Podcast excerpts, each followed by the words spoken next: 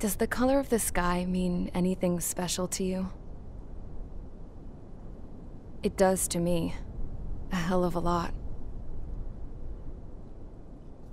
When I close my eyes, the sky in my dreams is a deep, dark blue.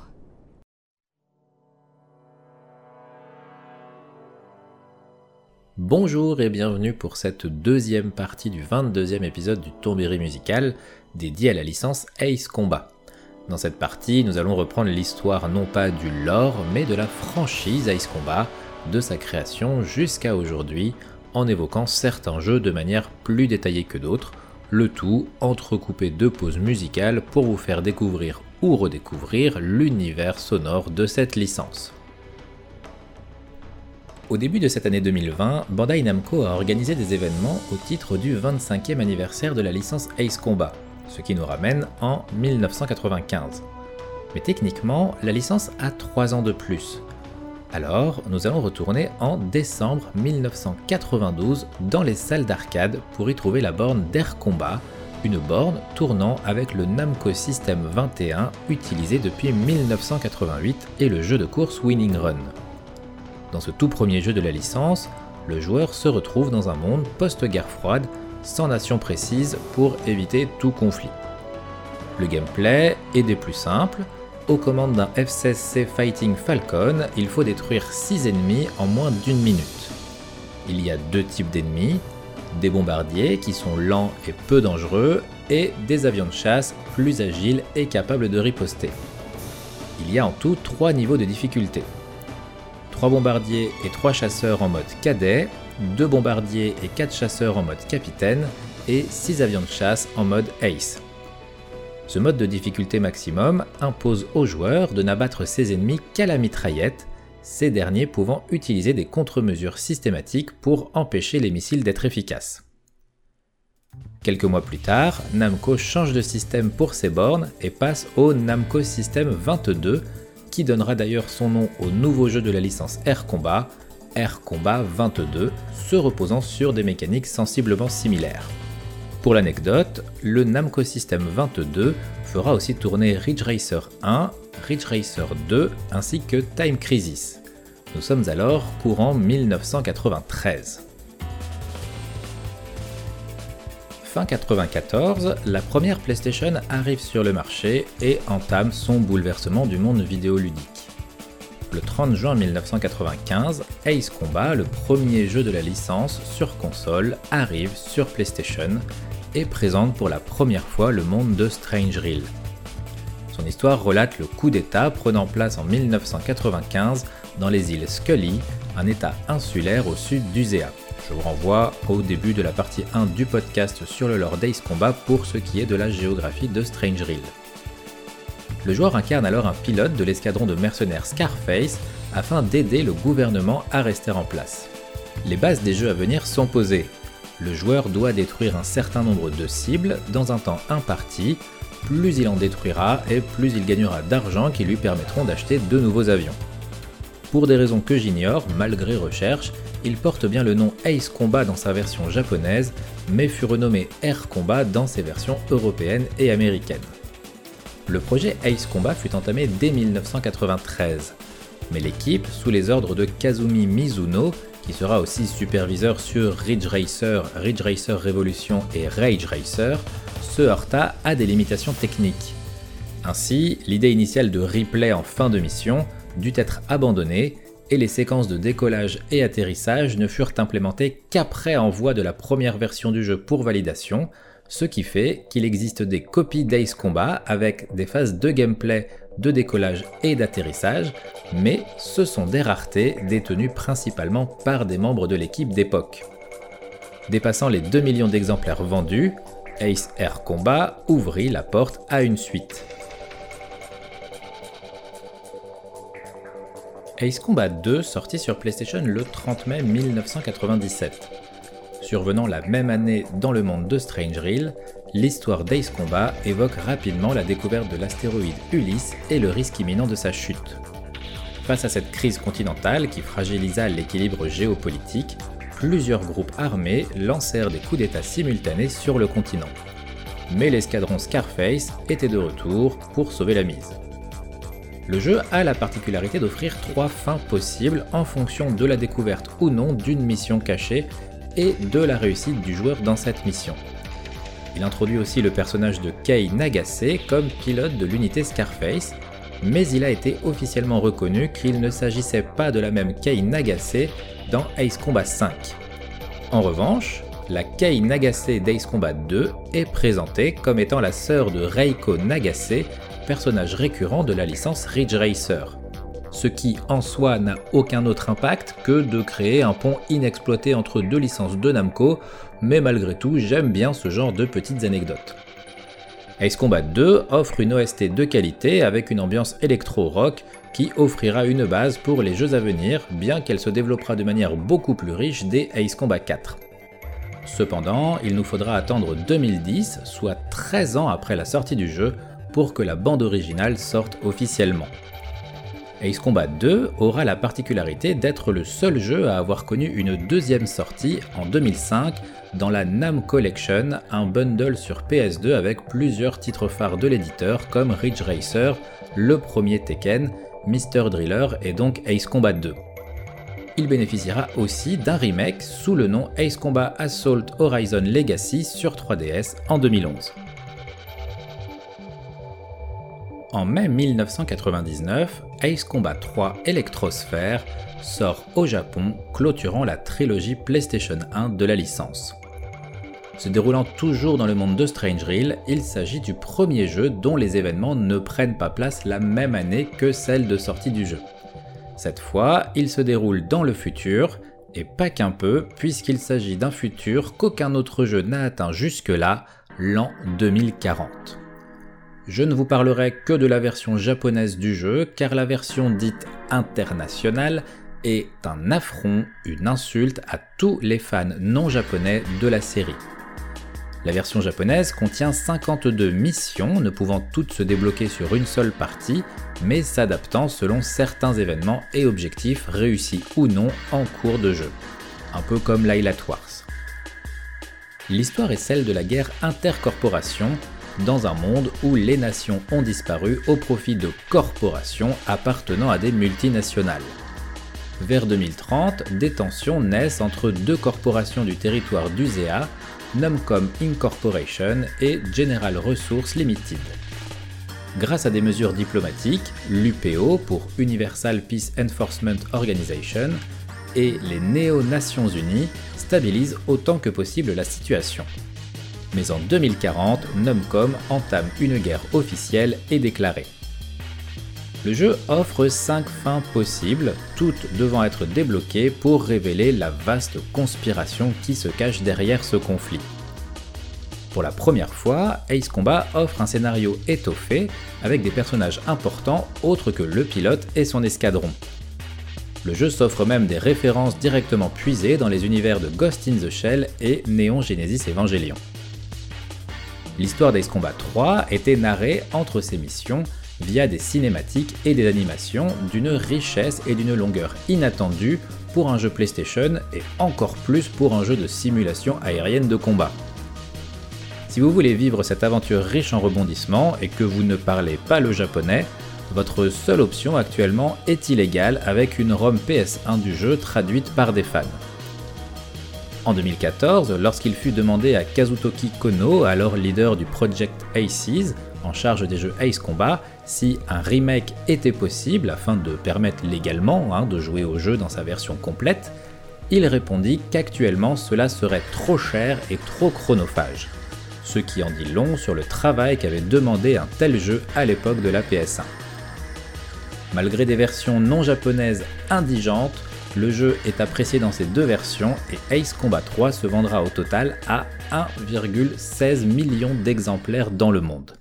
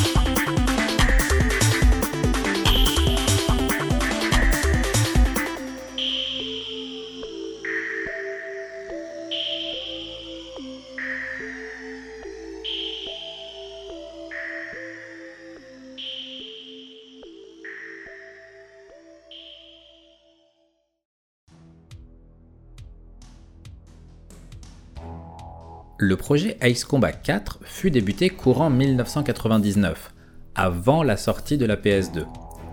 Ce changement de génération de console poussa l'équipe à envisager l'hypothèse d'un reboot complet de la licence et de son histoire, ce qui ne sera bien sûr pas le cas, mais amènera un slogan du jeu qui lui ne bougera pas, It's Changing Everything Again.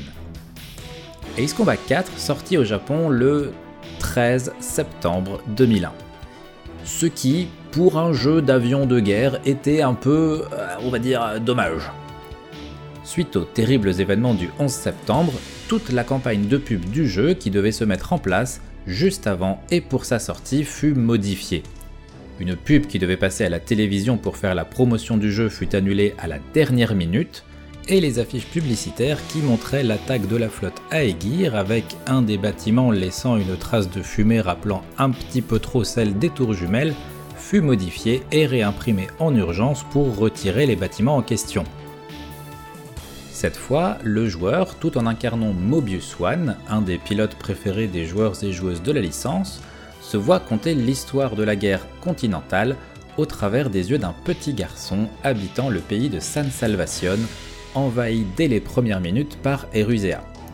Il se retrouve malgré lui apprécié par Yellow 13, le leader de l'escadron ennemi qui nous causera tant de difficultés. Notre pilote Nemesis, en la personne de Yellow 13, nous est montré comme quelqu'un de calme, rassurant, n'hésitant pas à prendre sous son aile un orphelin de la guerre. Il joue de la guitare dans le bar où son escadron se repose après chaque journée, et l'enfant qu'il a sans le vouloir rendu orphelin en abattant un avion au-dessus de sa maison l'accompagne à l'harmonica. Prêt à tout pour son unité, il sera très affecté par la perte d'un membre de son escadron vers le milieu du jeu et cette peine nous sera directement racontée par la narration. Au final, sa malchance viendra du fait qu'il ne volait pas du même côté que Mobius One qui est le héros du jeu. Le petit garçon, narrateur, sera lui pris sous l'aile de la résistance locale dont les actions auront un impact direct sur des événements survenant en cours de jeu.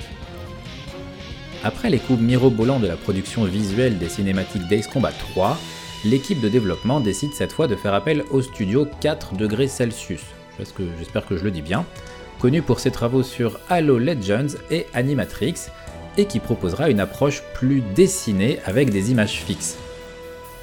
La qualité visuelle et scénaristique de l'histoire est au rendez-vous, et si le rendu peut surprendre initialement, il séduit assez vite. Cet adulte qui raconte son histoire d'enfance au cœur de la guerre dans une ambiance de guitare mélancolique entre deux missions adrénalinées fait mouche jusqu'à la dernière phrase du jeu qui recontextualise le tout. Le jeu est clairement une réussite et offre des missions variées sur 6 niveaux de difficulté.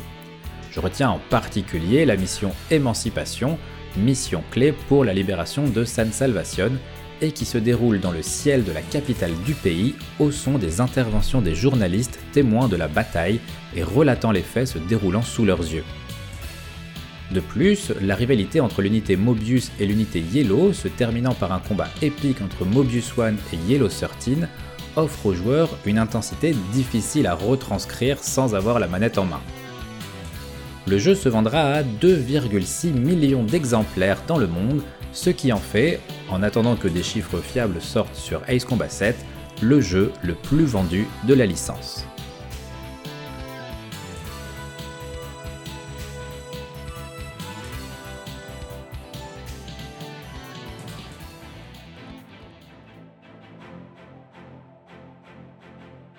La réussite critique et financière d'Ace Combat 4 motivera l'équipe pour une suite qui se penchera dès 2002 pour une sortie fin 2004 d'Ace Combat 5 The Unsung War. Le jeu relate les événements de la guerre du Circum Pacifique, toujours dans le monde de Strange Reel en 2010.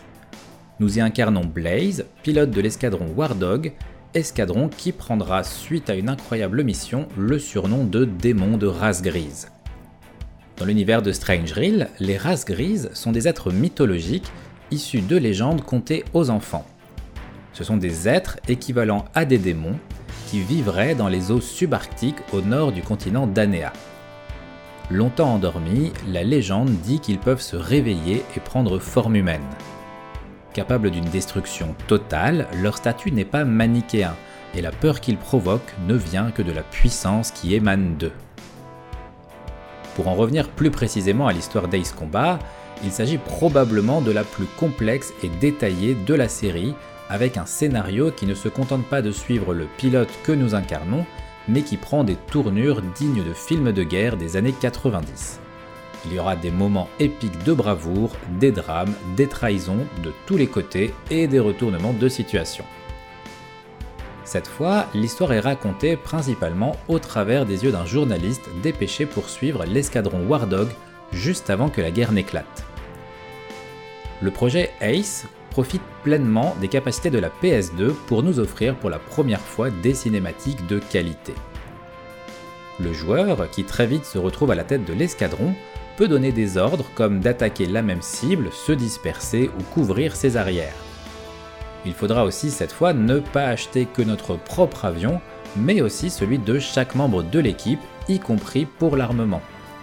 Nos coéquipiers ne manqueront d'ailleurs pas de nous faire remarquer nos erreurs quand nous leur demanderons de partir en mission avec un avion inapproprié par rapport aux objectifs donnés.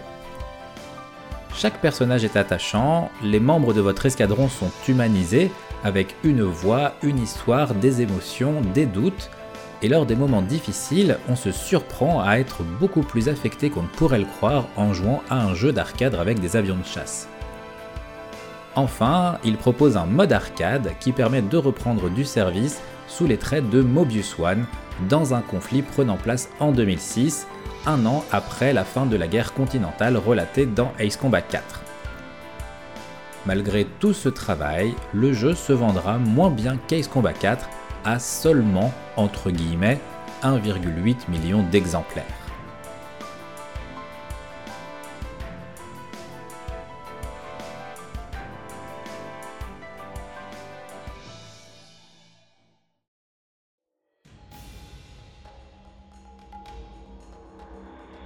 Dès la sortie d'Ace Combat 5, le projet Ace s'attaqua à un nouveau jeu pour la PS2 partant du prototype surnommé Concept 0. L'idée était de tester des enregistrements vidéo d'acteurs jouant des pilotes interviewés pour changer l'approche narrative du jeu qui tenterait alors l'expérience FMV Full Motion Video. Après plusieurs tests, le projet fut confirmé et rendu officiel sous le nom Zero puis The Balkan War. Il sortit en 2006, en fin de vie de la PS2, alors que tout le monde avait les yeux tournés vers la nouvelle génération de consoles qui s'annonçait. Avec Ace Combat 0 ou Ace Combat The Balkan War, la PS2, tout comme la PS1, se voyait offrir une trilogie de la licence. Cette fois, c'est la guerre de Belka qui nous est contée et dont on avait pris connaissance des principaux axes via l'histoire d'Ace Combat 5. Nous revenons donc dans le passé pour la première fois pour vivre ce conflit prenant place en 1995, soit la même année que les événements du jeu Air Combat sur PS1 l'histoire nous est contée via les témoignages que recueille Brett Thompson, un journaliste qui tente d'en savoir plus sur les zones d'ombre qui demeurent dans la version officielle de ce conflit. Il cherche à en savoir plus sur Pixie, un pilote qui semble être au cœur de ces mystères et qui n'est autre que l'avatar que vous incarnez. Le jeu entrecoupe donc ses missions par des cinématiques en full motion vidéo, la majorité avec Cypher comme personnage interrogé, qui n'est autre que votre acolyte durant une grande partie du jeu le jeu reprend encore une fois son système habituel de cinématique, puis passage de briefing avant des missions classiques telles qu'abattre un certain nombre d'ennemis dans le temps imparti, escorter un avion, protéger une structure, rester sous une certaine altitude pour ne pas être repéré, etc. Mais il proposera quelques nouveautés intéressantes.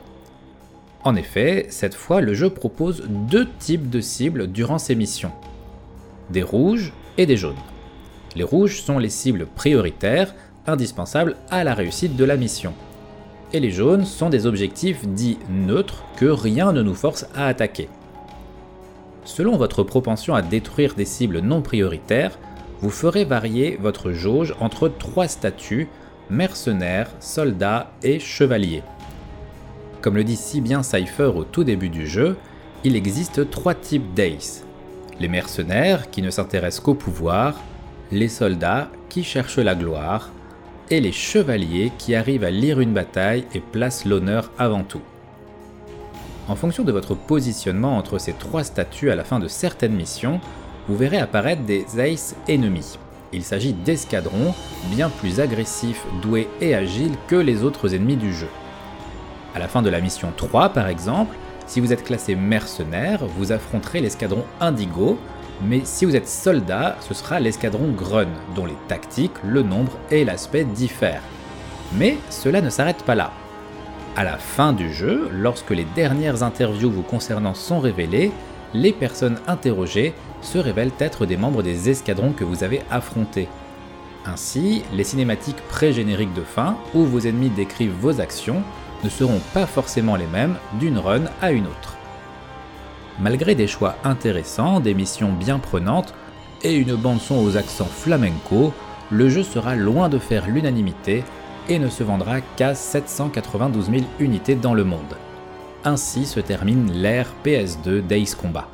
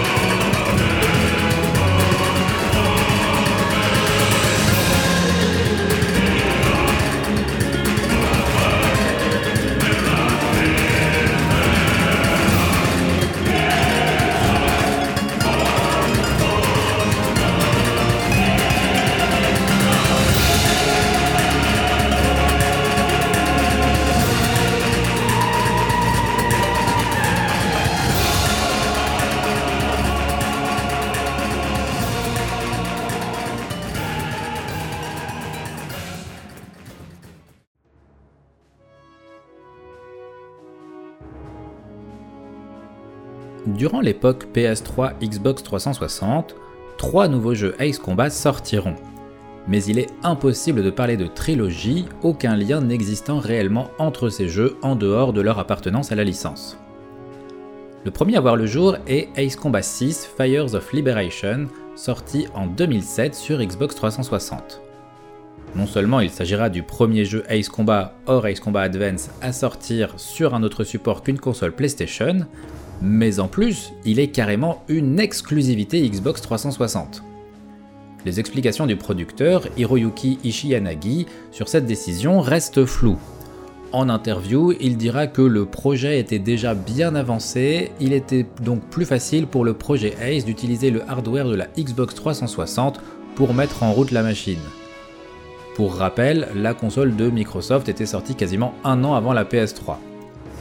Et dans un élan de démagogie, il ajoutera que c'était le meilleur moyen de sortir au plus tôt un nouveau jeu Ace Combat pour satisfaire l'attente des fans depuis Ace Combat 0. Et là, on me dit bullshit dans mon oreillette. Bref, Ace Combat 6 sort en 2007 et poursuit les histoires de Strange Reel sur un continent jamais évoqué jusqu'à présent, Anéa, avec le conflit entre Estovakia et Emeria. Le jeu est très beau graphiquement, une vraie claque pour les fans de la licence. Ses zones de combat sont disproportionnées et le faible nombre de ses missions, à savoir 15, est compensé par la longueur de chacune d'entre elles. Peut-être même trop en fait, si vous voulez mon avis. Parce que si Ace Combat 6 n'est pas un mauvais jeu, il est pour moi très en dessous de ses prédécesseurs. Je pourrais critiquer son scénario, mais ce serait je pense être de mauvaise foi. Certes, il est fade et utilise des ressorts déjà vus dans les trois jeux précédents, mais bah, celui d'Ace Combat 7 ne vole pas non plus très haut en termes d'innovation. Or, j'aurais tendance à être moins véhément sur les défauts du scénario d'Ace Combat 7. Disons que les petites scénettes qui entrecoupent les différentes missions d'Ace Combat 6 m'ont laissé totalement indifférent. L'histoire de Melissa et sa fille Mathilda séparées par la guerre, de notre collègue d'escadron et de Viktor Wojciech, ancien pilote de chasse devenu agent logistique d'Estovakia et qui se prend d'attachement pour les Émériens au fil du jeu, tout cela ne m'a fait ni chaud ni froid. Et oui, je peux comprendre qu'on ne joue pas à un jeu Ace Combat pour son scénario, mais après les réussites en termes d'implication émotionnelle, d'empathie que m'avaient généré les narrations d'Ace Combat 4, 5 et 0, bah forcément la différence était notable. Le jeu en lui-même m'a paru mal équilibré dans ses missions. Trop longue, trop d'ennemis, trop d'objectifs, trop d'informations. Une mission de 30 minutes, si c'est exceptionnel, ça va, ok. Quand c'est la troisième d'affilée, on a juste envie de poser la manette. Le jeu est trop grand dans ses cartes et ses objectifs par rapport à ce qu'il arrive à remplir de manière consistante en termes d'implication pour le joueur. Il m'a fait un peu le même effet qu'un open world à moitié vide qu'on nous vend pour ses beaux paysages pourvoyeurs d'évasion initialement, mais qui au fil des heures révèle son absence de contenu. Au final, le jeu ne se vendra qu'à entre guillemets 700 000 copies, ce qui en fait le troisième jeu Ace Combat le moins vendu après Ace Combat Advance et Ace Combat X Skies of Deception, dont le titre ne préjuge absolument pas des qualités, sorti lui sur PSP. Je ne tirerai pas sur l'ambulance et supposerai uniquement que ce faible nombre de ventes s'explique par une sortie exclusive Xbox 360.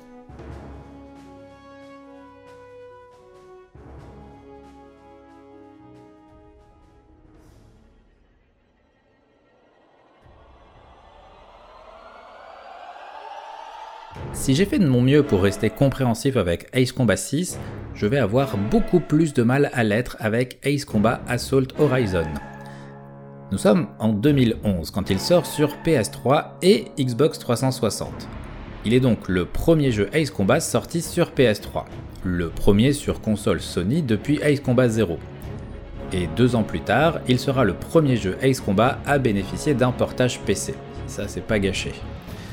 Sorti un mois avant Modern Warfare 3, Ace Combat Assault Horizon, que je vais résumer en Assault Horizon pour euh, pas que ça dure trois plombes, a voulu surfer sur la vibe de l'époque pour se vendre en faisant un gros doigt à ce qui faisait l'identité de sa licence.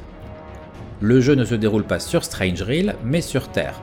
Et franchement, ça, ça ne me pose aucun problème. Mais bon, il n'était pas obligé de se dire que Modern Warfare était un canevas obligatoire pour tout scénario militaire d'un jeu vidéo en 2011. Oh, un conflit États-Unis-Russie. Oh, des soldats alliés avec des masques en tête de mort. Oh, des phases de jeu en rail shooter à la mitraillette depuis un hélicoptère militaire. Oh là là, des bombes nucléaires dont une explose alors qu'on est dans un hélicoptère en train d'essayer de prendre de la distance. Non, mais j'exagère. Parce que dans Modern Warfare, le méchant s'appelle Makarov, alors que dans Assault Horizon, il s'appelle Markov. Donc je pense que tout ceci n'est qu'une folle coïncidence. Bon, ok, l'histoire c'est pas ça, et on dirait un Modern Warfare commandé sur Wish avec des avions. Mais niveau gameplay quand même, là, chez Projet Ace, ils ont de la bouteille, et une formule qui marche depuis des années, donc ça devrait compenser, bah non. Assault Horizon nous propose un système de dogfight où en appuyant sur L2R2 ou LBRB, au moment où nous avons un ennemi en visuel, nous passons en pilote automatique magique et nous n'avons plus qu'à réussir à maintenir notre ennemi dans un cercle de visée le plus longtemps possible pour le descendre. On dirait un peu un minigame de WarioWare, mais sans le fun et qui se répéterait encore et encore et encore. Et encore. Alors certes, ce n'est pas un mode obligatoire pour chaque affrontement, sauf contre les boss du jeu, qui deviennent alors des joutes aériennes interminables où l'on maintient notre ennemi dans le cercle au milieu de l'écran tout en lui balançant 50 missiles et en tirant à la mitrailleuse sans le rater une seule fois, jusqu'à ce que le jeu nous amène là où le script le prévoyait pour que s'enclenche la cinématique de fin de combat. Mon dieu. Oh oui, dernière chose, des QTE. Ouais, des QTE dans un jeu Ace Combat. Non mais sérieusement. Alors déjà en mission, ça paraît débile, mais surtout, des QTE à des moments totalement what the fuck. Genre, il y a une explosion nucléaire qui survient, et là, un QTE pour qu'on arrive à regarder entre nos doigts pour voir l'explosion. Alors que pour ne pas devenir aveugle, le plus judicieux aurait été de bien se couvrir le visage chercher à mater discretos l'explosion. Et le meilleur QTE de l'histoire du jeu vidéo, quand il faut appuyer sur le bon bouton au bon moment pour lever un point vengeur en signe de victoire face à une foule apathique. Cependant, malgré ma véhémence contre cet opus, je ne dirais pas que Assault Horizon est un mauvais jeu. Il a des moments sympas à offrir et une histoire certes bourrée de clichés et pas innovante pour dessous, mais pas si nulle que ça pour autant. Et surtout, sa bande son sauve tout ce qui pouvait l'être. À mon grand étonnement, les critiques qu'il a reçues étaient bien plus positives que mon opinion le concernant, donc peut-être que c'est moi qui n'ai pas capté ce qu'il avait à nous offrir. Au final, pour rester diplomate, je dirais qu'Assault Horizon n'est pas un mauvais jeu, mais c'est un très mauvais Ace Combat.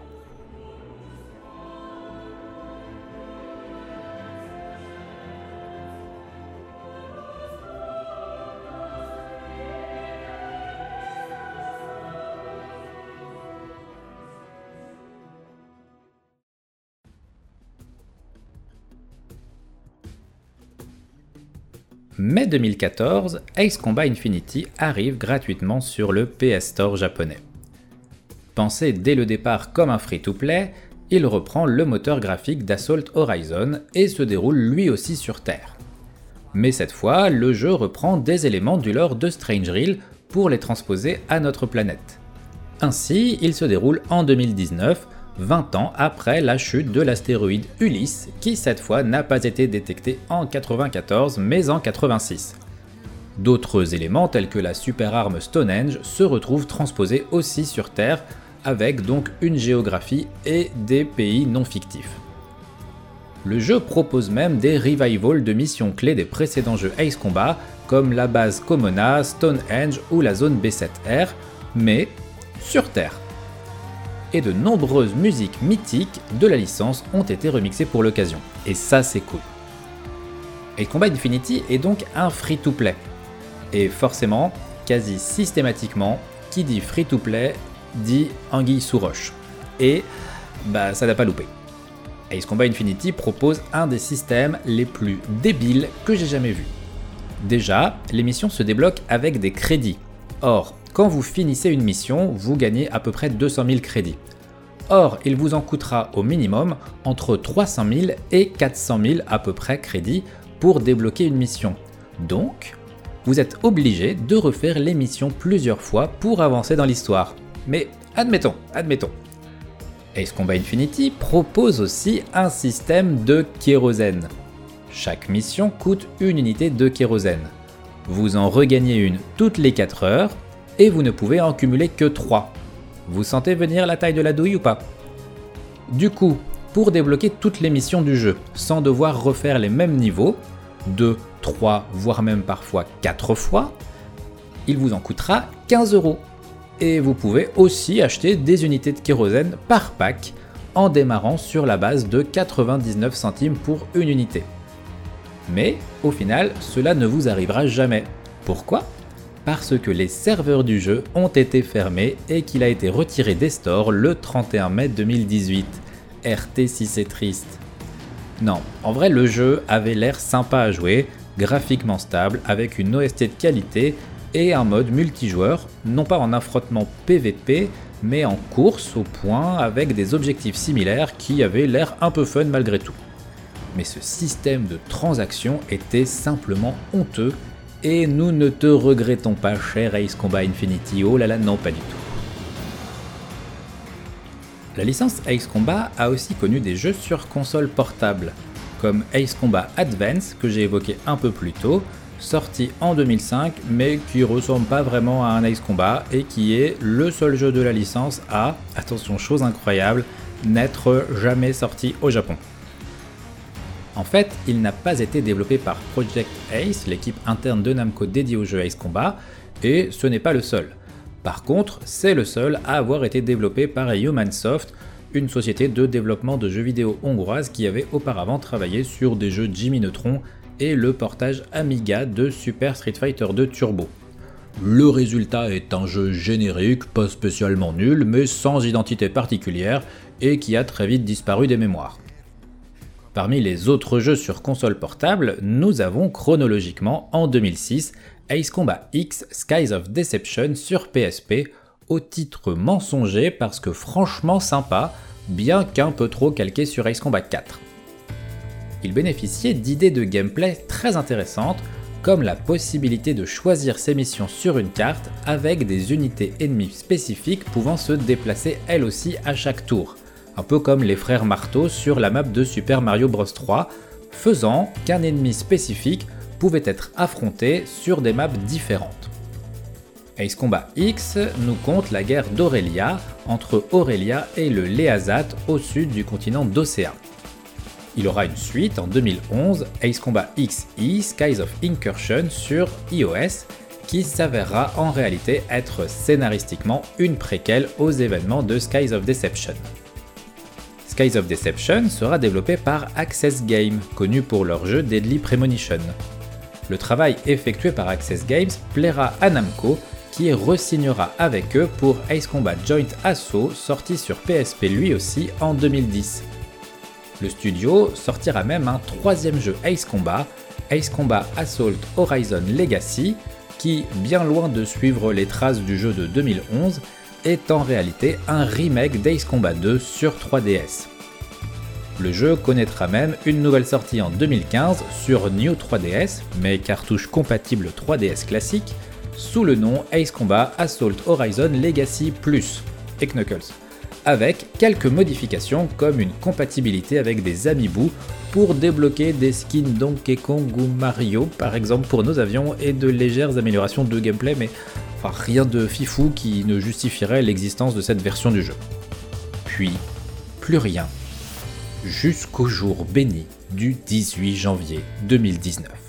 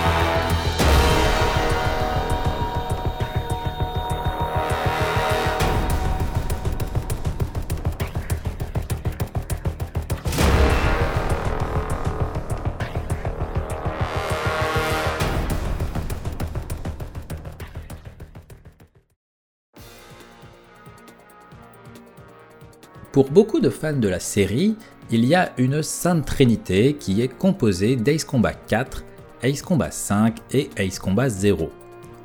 Ace Combat 6 est plutôt apprécié d'une manière générale, mais reste un peu à part, relatant un conflit qui n'a pas réellement d'ancrage sur les jeux qui lui sont antérieurs, et en plus n'ayant bénéficié que d'une sortie exclusive Xbox 360. Du coup, si on nommait Assault Horizon et Infinity, ce que beaucoup de fans de la licence acceptent de faire de bon gré, le dernier jeu sur console de salon était Ace Combat 6 sorti en 2007. Et pour les fans de Mobius One, des démons de race grise et de la Galm Team, et les non-possesseurs de Xbox 360, le temps était lui suspendu au-dessus des nuages depuis 2006. C'est donc, d'une manière générale, la fin d'une attente de plus de 10 ans qu'a offert la sortie d'Ace Combat 7 en janvier 2019. Courant 2014, Kazutaki Kono, producteur du projet Ace, disait que l'avenir de la franchise dépendait du succès d'Ace Combat Infinity. Ce qui, concernant un jeu en free-to-play avec un système de microtransactions aussi ridicule que honteux, n'était pas très fair-play. Malgré tout, Infinity fut un succès au moins financier pour Namco et il fut décidé courant 2015 de lancer le projet d'un nouveau jeu Ace Combat. Les équipes de développement de chez Namco, en charge de Tekken 7, travaillaient alors avec l'Unreal Engine 4. Il fut donc possible pour le projet Ace de bénéficier du même moteur graphique pour son nouveau projet. Assez vite, il fut décidé que le jeu reviendrait dans le monde de Strange Reel et reprendrait donc la suite de la numérotation qui s'était arrêtée à 6, en passant par 0, après 5 mais c'est pas grave. Seulement quelques mois après le début du développement, Kazutaki Kono donna même son accord pour y intégrer du gameplay en réalité virtuelle. Alors qu'en 2014, lors d'une interview, Katsuhiro Harada, producteur et ou directeur sur quasiment tous les jeux Tekken, rétorquait qu'il n'y aurait pas de VR dans un jeu Ace Combat avant longtemps, la gestion de l'horizon étant alors un élément trop pourvoyeur de motion sickness dans les axes de gameplay possibles. Et c'est vrai que le motion sickness est quand même bien présent dans le VR Combat 7, mais c'est pas grave. Pour travailler sur la partie VR du jeu, Kono fera appel à l'expertise des équipes de Namco qui avaient travaillé sur Maxstorm et Star Wars Battle Pod, deux jeux sortis sur borne d'arcade et incluant du gameplay aérien sur des structures mobiles. La remise en mars du projet Ace fut révélée par un fond d'écran sorti fin 2015 et via des easter eggs dans Ace Combat Infinity aucune annonce, aucune image, aucune information ne filtreront sur le jeu à l'E3 en juin 2016, ni au Tokyo Game Show en septembre de la même année, pour la plus grande déception des fans. Il faudra se raccrocher à un seul tweet de Keiki Kobayashi, directeur audio sur le projet, avec un bout de partition pour relancer la hype de manière positive. Au fil des saisons et des conventions, à partir de la PSX 2016, plusieurs trailers révéleront des informations sur le jeu, le retour dans le monde de Strange Reel, la guerre entre Erusea et Osea, et surtout le retour tant attendu de Mobius One dans la partie VR du jeu. Après un ultime trailer en août 2018 porté par l'excellent morceau d'Ardeville et qui me donne encore des frissons aujourd'hui, l'impatience était à son comble jusqu'à la sortie officielle du jeu en janvier 2019. Je vais être franc avec vous, le jeu n'est pas parfait. Son scénario est un peu bancal, avec une narration que je trouve maladroite, surtout dans son dernier tiers, et en termes d'innovation, Projet Ace s'est montré un peu frileux en nous offrant des missions avec un goût de déjà-vu. Mais malgré ça, wow Je l'attendais et je n'ai pas été déçu. Il m'a apporté tout ce que j'espérais et le fait que j'ai réalisé ma sixième run du jeu pour écrire ce podcast en est la preuve. Pour ce qui est de l'histoire du jeu en détail, je vous renvoie encore une fois à la partie 1 de ce podcast sur le lore de Strange Reel. Pour le reste, je vais vous détailler un peu plus pourquoi ce jeu est selon moi, bon ou mauvais jeu, en tout cas un très bon Ice Combat. Et il va y avoir du spoil, probablement, donc vous êtes prévenus. Les jeux Ace Combat reposent sur un schéma de gameplay plutôt stable. En jeu, il y a les missions classiques de destruction de cibles, où il faut soit détruire toutes les cibles prioritaires marquées, soit dépasser un certain nombre de points en un laps de temps donné, chaque unité détruite rapportant un nombre différent de points selon sa nature. Il y a ensuite les missions d'infiltration, où on vous demande de ne pas entrer dans certaines zones de la map pour éviter des radars, ou de rester sous une certaine altitude, souvent dans un décor montagneux pour ajouter un peu de défi. Il y a aussi les missions d'escorte où il faut protéger un autre appareil ou une structure en éliminant les avions ennemis et les unités au sol. Et enfin, il y a les combats contre les Ace, ces pilotes hors normes qui peuvent avoir leur propre mission dédiée ou apparaître comme objectif supplémentaire en fin de mission. Une autre grande habitude des jeux Ace Combat est de se terminer avec une mission imposant aux joueurs de voler dans un espace clos et étroit comme des tunnels, des grottes ou la structure d'un ascenseur spatial. Je dis ça comme ça. Dans Ace Combat 7, on retrouve toutes ces missions. Il n'y a donc pas vraiment d'innovation de ce côté. Et pourtant, cela n'est pas spécialement gênant, parce que ça marche. Au final, c'était ce que nous attendions, le retour de la formule qui avait fait le succès d'Ace Combat 4, 5 et 0. Les vieux joueurs de la licence y retrouvaient des clins d'œil et du fanservice, et les nouveaux joueurs expérimentaient le gameplay que j'appellerais traditionnel des jeux Ace Combat historiques. En plus de la réalité virtuelle et du plaisir d'y retrouver Mobius One, qui pour rappel était aussi présent dans la partie arcade d'Ace Combat 5, Ace Combat 7 propose une attention particulière à la météo. Désormais, les nuages obscurcissent vraiment notre vision avec une densité palpable. Ils perturbent le guidage des missiles, ce qui peut jouer pour ou contre nous. Ils génèrent de la condensation sur la verrière de notre avion, ce qui augmente le risque de givrage si l'on gagne trop en altitude. Le sound design y est même sensible avec un assourdissement des musiques et de tous les éléments sonores du jeu lorsque vous les traversez. Seules les communications ne subissent pas de modifications dans un souci réaliste, noté et apprécié. Pour rester côté sonore, il faut admettre que la bande son est elle aussi digne de ce qui était attendu.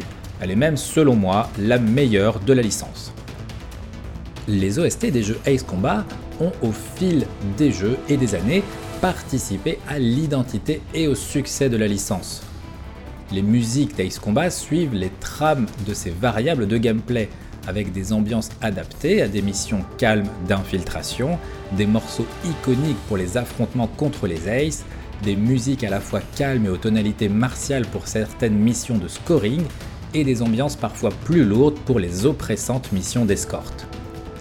Quelques morceaux ont particulièrement marqué les joueurs, que ce soit Agnus Dei pour Ace Combat 4, Unsung War pour Ace Combat 5, The Liberation of Gracemeria pour Ace Combat 6 ou Zero pour Ace Combat 0. Ces quatre morceaux ont d'ailleurs comme point commun d'avoir été composés par Kaiki Kobayashi, fer de lance des équipes sonores des jeux depuis Ace Combat 4 mais il n'y a aucun jeu de la licence dont la musique n'ait été composée par une seule personne. C'est à chaque fois une équipe complète qui s'est penchée sur le travail de composition. Des membres attachés à Namco et que l'on retrouve souvent sur d'autres jeux de la société comme Tekken, Ridge Racer ou The Idol Master. Les musiques d'Ace Combat ont évolué au fil des jeux et des possibilités des consoles. Les bandes son des trois premiers jeux ne sont peut-être pas celles qui ont les plus été retenues par les joueurs, mais cela ne présage en rien de leur qualité. Ace Combat 2 et 3 proposent des ambiances rock qui faisaient mouche en jeu, et certains morceaux comme Dinapolis, Rising High pour Ace Combat 2 ou Montage et Révélation pour Ace Combat 3 font encore partie des préférés pour les fans de la licence. Avec Ace Combat 4 et l'arrivée de Kaiki Kobayashi, la licence passe un nouveau cap sur le plan musical avec plus d'ambition et des morceaux plus osés, parfois même orchestraux. Blockade et Émancipation font partie de mes préférés et me renvoient à chaque fois à des souvenirs d'expériences de jeu de qualité. La trilogie sur PlayStation 2 marquera les esprits avec ses OST. Le côté musique de film de guerre hollywoodien années 90 pour Ace Combat 5 et l'ambiance flamenco d'Ace Combat 0 font partie intégrante de l'identité de ces jeux à la direction sonore pour toute la période PS2, Keiki Kobayashi sera encore là sur la version next-gen avec Assault Horizon et Ace Combat 6. Il laissera sa place en cours de projet à Ryo Watanabe pour Ace Combat 7, mais aura tout de même une importance majeure dans la composition musicale du jeu. Pourtant, initialement, Keiki Kobayashi était plutôt porté sur le chant. Très jeune, il chantera pour accompagner sa sœur qui elle jouait du synthé avant de suivre une formation universitaire centrée sur la composition, durant laquelle il continuera de s'exercer au chant dans une chorale.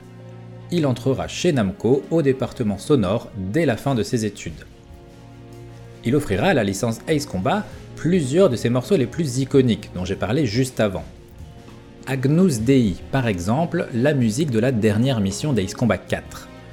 Dans cette mission, le joueur doit détruire le mégalith, une arme surpuissante capable de faire tomber des débris d'astéroïdes sur Terre. Beaucoup d'alliés et d'ennemis meurent sans distinction avec la chute des débris dans une atmosphère apocalyptique. Pour ce morceau, Keiki Kobayashi a alors eu l'idée d'y incorporer musicalement une allusion biblique. Le morceau d'introduction de la mission s'appelle Rex Tremende, ce qui n'est autre que le nom de la troisième pièce du Requiem de Mozart, qui est normalement intitulée Rex Tremende Majestatis, roi d'une majesté redoutable.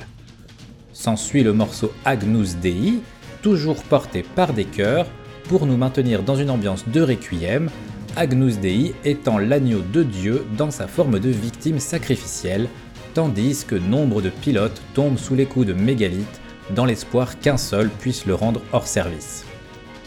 Dans Ace Combat 5, Keiki Kobayashi composera entre autres le morceau iconique The Unsung War, qui est aussi le sous-titre du jeu et qui est joué lors de la dernière mission, alors que nous tentons avec notre escadron de détruire le Solg avant qu'il ne s'abatte sur Ured.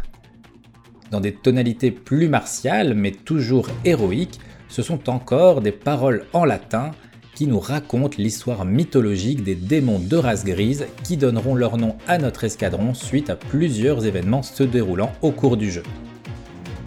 Dans Ice Combat 0, le directeur du projet, Naoto Maeda, voulait incorporer des éléments de flamenco dans la bande-son. Le morceau 0 en sera le meilleur exemple, prenant place lui aussi lors de l'ultime mission. Kobayashi avouera que cette demande fut pour lui un véritable casse-tête, son travail devenant à la fois de maintenir le joueur dans la tension de fin de scénario, dans un affrontement final cathartique, tout en incorporant des guitares flamenco. Il lui fallut de nombreux tests et beaucoup de tentatives avortées avant de trouver l'équilibre qu'il cherchait pour ce morceau. Ace Combat 7 nous montrera que malgré les années, Keiki Kobayashi n'a rien perdu pour nous créer des ambiances épiques et nous faire rentrer entièrement dans la tension du moment. Ace Combat 7 est riche d'une OST que je vous conseille en intégralité. Il m'est impossible de vous faire une liste exhaustive de ses meilleurs morceaux tant sa qualité est globale.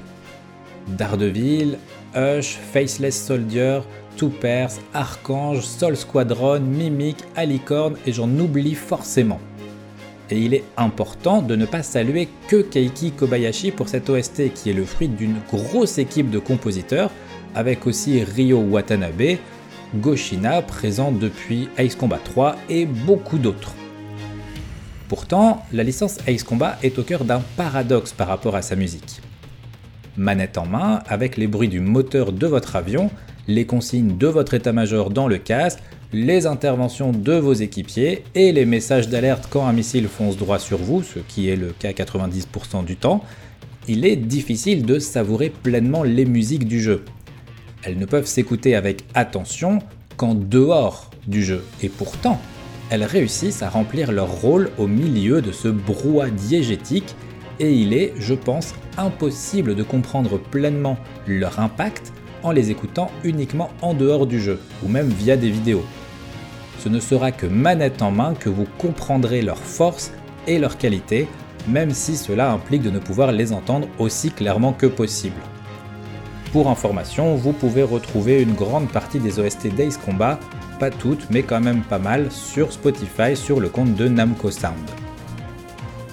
Ce podcast, qui se termine, n'aura donc pu vous offrir pleinement via ses interludes musicales l'expérience sonore que la licence Ace Combat a à offrir. Mais j'espère qu'après avoir écouté cet épisode, votre curiosité aura été assez titillée pour que vous vous lanciez dans l'aventure si vous ne l'avez jamais fait et que vous découvriez par vous-même la sensation unique qui vous saisit quand des cœurs en latin surgissent du ciel, tandis que votre némésis, l'ennemi que vous attendiez d'affronter, dans une joute sans merci apparaît enfin sur votre radar.